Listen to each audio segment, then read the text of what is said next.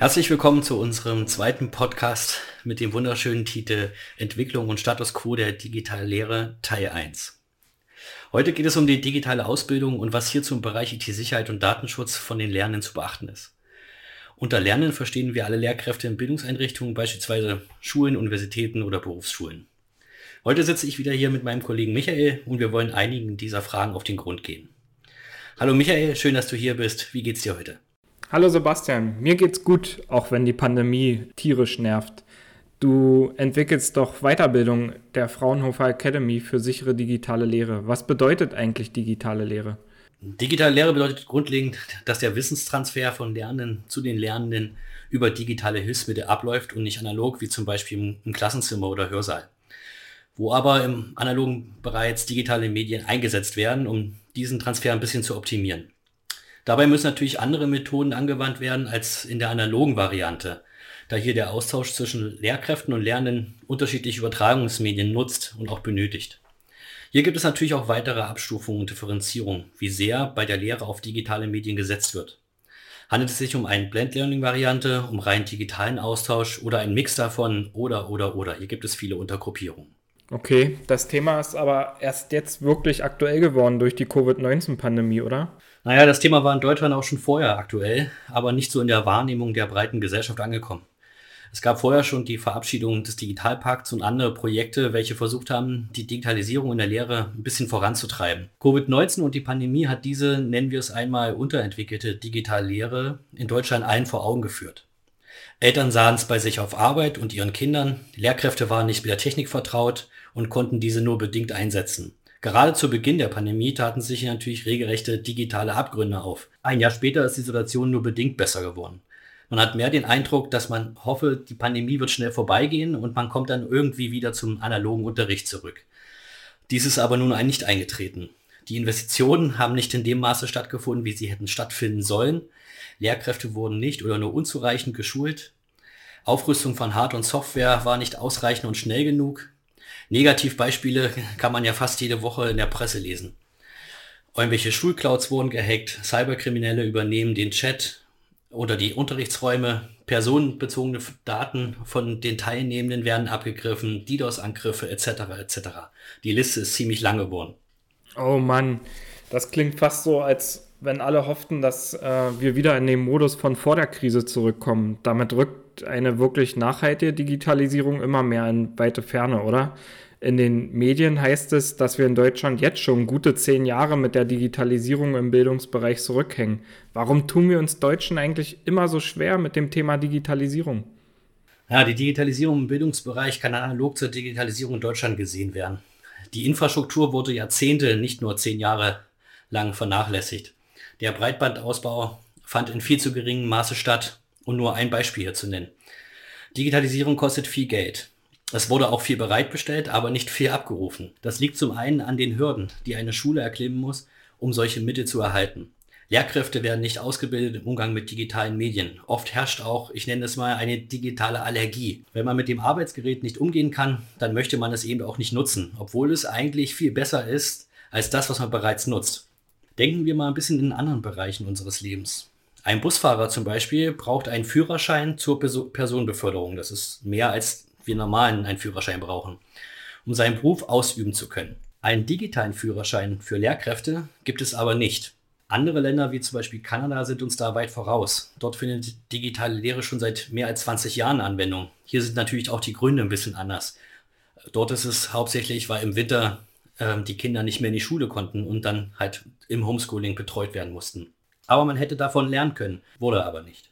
Mit der Pandemie wurde uns aufgezeigt, wo wir stehen und wirklich gebessert hat sich aber seitdem nichts. Ich denke, einer der Hauptgründe, warum wir uns damit so schwer tun, ist die Akzeptanz der digitalen Medien durch die Entscheidungsträger. Die schnelle und einfache Bereitstellung von Mitteln und konkrete Konzepte zur Umsetzung. Jedes Bundesland, jeder Kreis, sogar jede Schule muss hierfür eigene Konzepte erstellen. Und die Kompetenzen, dies zu tun, die sind leider oft nicht vorhanden. Wir sind ja selbst Lernende und mussten unsere Kurse auf digital umstellen. Sind also ebenfalls Betroffene, aber hatten das Glück, genug digitale Ausbildung vorher genossen zu haben, um mit dieser Situation umgehen zu können. Auch wenn noch nicht überall alles optimal läuft. Aber in unserem Umfeld sind Betroffene, die nicht dieses Glück hatten. Was sind deine persönlichen Erfahrungen aus dem letzten Jahr abseits unserer digitalen Bildung, Micha? Meine Erfahrungen sind da vielleicht nicht so repräsentativ, aber ich muss sagen, ich bin eigentlich ziemlich enttäuscht. Ein Jahr Pandemie und es gibt immer noch kein sichtbares, durchgängiges Konzept bei uns. Ich bin mir sicher, dass es auch für die Schule schwierig ist.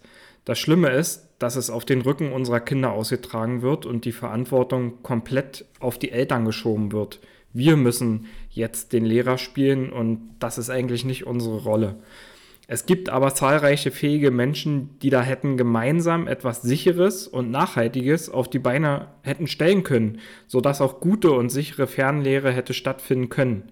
Ergebnis ist, dass eine Plattform gehostet in den USA mit dicken Hinweis, dass sie äh, nicht sagen kann, was dort mit den Daten passiert und die Rechte eingeschränkt sind. Dabei gibt es viele Plattformen, die das besser machen.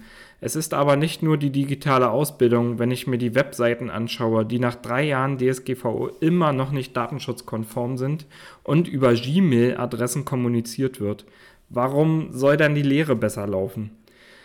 Sebastian, worauf sollten Institutionen achten, wenn sie digitale Lerninhalte bereitstellen? Hier fängt es ja schon mit hunderten verschiedenen Plattformen an, die es inzwischen auf dem Markt gibt. Ja, es gibt zum Glück viele Anlaufpunkte von verschiedenen sagen wir, behördlichen oder wissenschaftlichen Institutionen, welche einen, einen Überblick über die grundlegenden Herangehensweisen bieten. Wichtig ist, dass neben der Funktionalität der Angebote und dem Umgang mit diesen auch sämtliche rechtlichen Aspekte eingehalten werden. Fragen, die man sich zum Beispiel stellen sollte, sind, wer hat Zugriff auf die Daten der Teilnehmenden? Wo werden diese Daten verarbeitet? Das heißt gespeichert, verschickt etc. Eben alles, was mit diesen Daten digital passiert. Wie lange werden diese Daten gespeichert und so weiter und so weiter. Diese Fragen müssen dann in einem Vertrag zur Auftragsverarbeitung beantwortet werden. Kann man dies selbst nicht tun, muss man sich professionelle Hilfe holen. Ja, da wird zu mir immer gesagt, ey, Micha, du siehst es immer viel zu eng mit dem Thema Datenschutz. Benutzen doch sowieso alle irgendwelche Messenger-Dienste, die in den USA gehostet werden. Wie siehst du das? Ich denke grundsätzlich, dass jeder Mensch mit seinen Daten machen kann, was er möchte. Das ist seine eigene Entscheidung. Aber wenn Daten von anderen betroffen sind und nicht nur die eigenen, dann sieht es ein bisschen anders aus. Bei einem, sagen wir mal, Messenger-Dienst entscheide ich am Anfang alleine, ob der Anbieter meine Daten haben darf oder nicht, wenn ich überhaupt weiß, was damit passiert. Aber wenn ich dann andere Personen verpflichte, diesen ebenfalls zu nutzen, habe ich plötzlich eine Verantwortung und muss die Rechte der anderen beachten. Zu eng sehe ich es nicht. Es wird oft einfach gar nicht darauf geachtet. Äh, nutze ich diese selbst? Ja, aber mit den möglichen Einschränkungen, die ich dazu habe, da ich nicht alle Daten preisgeben möchte. Verpflichte ich jemanden, nutze ich Dienste, welche zumindest die Anforderungen der DSGVO entsprechen. Gerade im Lehrbereich der Schulen ist dies besonders kritisch zu hinterfragen, da es sich hier um besonders schützenswerte Daten handelt, nämlich den Daten der Kinder. Die Erwartungen für die Fernlehre sind ja sehr hoch. Wir sind zum Zeitpunkt der Aufnahme seit über einem Jahr im Pandemiemodus und gefühlt ist im Lehrbereich insgesamt wenig passiert. Es gibt viele Projekte, die das Thema voranbringen, aber auch sehr viele schlechte Beispiele, wo gar nichts oder nur im Schneckentempo digitalisiert wird. Nach deiner Einschätzung von der Umstellung von Präsenz auf Online, wie hoch ist der Aufwand? Der Aufwand für die Umstellung ist enorm und war enorm hoch und kann eigentlich mit einer kompletten Neuentwicklung von Inhalten gleichgesetzt werden. Auch wenn inhaltlich eigentlich schon alles da ist. Wie ich bereits gesagt habe, müssen wir bei der digitalen Lehre ganz andere Methoden und Programme nutzen. Ich kann mich als Lehrkraft nicht vor eine Webcam stellen und etwas auf eine analoge Tafel hinter mir schreiben. Auch für Lehrkräfte ist die Situation schwerer. Das visuelle Feedback der Lernenden fehlt oft, da die Verbindung so schlecht ist, dass nur die Lehrkraft ihre Webcam überhaupt anhaben kann. Wer vorher gar nicht digital gearbeitet hat, musste vieles von Grund auf neu lernen. Da noch Zeit für IT-Sicherheit und Datenschutz zu finden, fällt vielen schwer. Und was sollte ich als Teilnehmer im Bereich Datenschutz und IT-Sicherheit beachten, wenn ich jetzt einen Online-Kurs zum Beispiel buche? Die gleichen Rechte und Pflichten gelten auch für dich. Du musst wissen, was mit deinen Daten passiert, wer diese verarbeitet und wo. Auch die in den Online-Kursen eingesetzten Medien solltest du dir vorher einmal anschauen und prüfen, ob du überhaupt möchtest, dass dort deine Daten verarbeitet werden. Als zusätzlichen Tipp, auch mal die Einwilligungserklärungen und vielleicht sogar die AGBs lesen. Haha, wer macht das schon? Wir erstellen ja selbst digitale Lernhalte in unserem Projekt. Mir ist aufgefallen, dass hier fast täglich neue Aspekte in unsere Methoden fließen. Was war eigentlich der Sinn, dieses Thema selbst auch als Online-Weiterbildung anzubieten? Wir wollten gern unsere gemachten Erfahrungen mit anderen teilen. Wir haben gesehen, welche Anstrengungen unternommen werden müssen, dies alles zu realisieren. Nicht jeder muss alle Fehler selbst machen. Manchmal ist es besser, von den Erfahrungen anderer zu profitieren. Wo liegt da in deinen Augen die größte Herausforderung für die Entwickler, Micha? In meinen Augen liegt die größte Herausforderung darin, die verschiedenen Lerntypen optimal zu erreichen. Dazu fahren wir in unserem Projekt das Modell Lernen, wann, wie und wo man will. Das heißt, wir stellen unseren Teilnehmenden neben Selbstlerninhalten mit Videos, Spielen und Quizzes auch Webinare zur Verfügung, sowie auch wieder Präsenzveranstaltungen, wenn es halt wieder geht. So sollte es nach der Pandemie auch weitergehen. Was denkst du, wie hoch sollte der digitale Anteil der Lehre auch nach der Pandemie sein? Ja, wir sollten auf keinen Fall wieder in einen Prä-Pandemie-Status zurückfallen. Die Digitalisierung muss weiter ausgebaut werden. Es ergeben sich dabei neue Möglichkeiten des Lernens auch. Jeder Mensch ist anders und lernt ebenfalls anders. Wir sollten versuchen, mit digitaler Unterstützung diese Aspekte zu verstärken und zu fördern. Ich denke also, es sollte viel mehr ausgebaut werden, als es jetzt der Fall ist. Was denkst du dazu? Hm, man sollte es vielleicht konkret machen. Ich denke, wir brauchen eine gute Mischung aus Präsenz- und Online-Anteil. Ob jetzt 50-50 oder 70-30 Anteil, sollte jeder Lernende für sich entscheiden. Vor allem sollte aber die Infrastruktur gegeben sein, um solche Entscheidungen überhaupt treffen zu können. Einige Schulen haben es schon vorgemacht. Jetzt muss nur noch der Rest einfach nachziehen. Sehr interessant zu sehen, wo du den aktuellen Standpunkt und die Entwicklung siehst. Da du ja jeden Tag damit zu tun hast, würde ich gerne auf die Chancen und Risiken etwas näher eingehen. Was hältst du davon, wenn wir eine kurze Pause machen und in Teil 2 darüber sprechen? Na klar, gern Sebastian, da gibt es einiges, was erwähnt werden sollte. Bis gleich.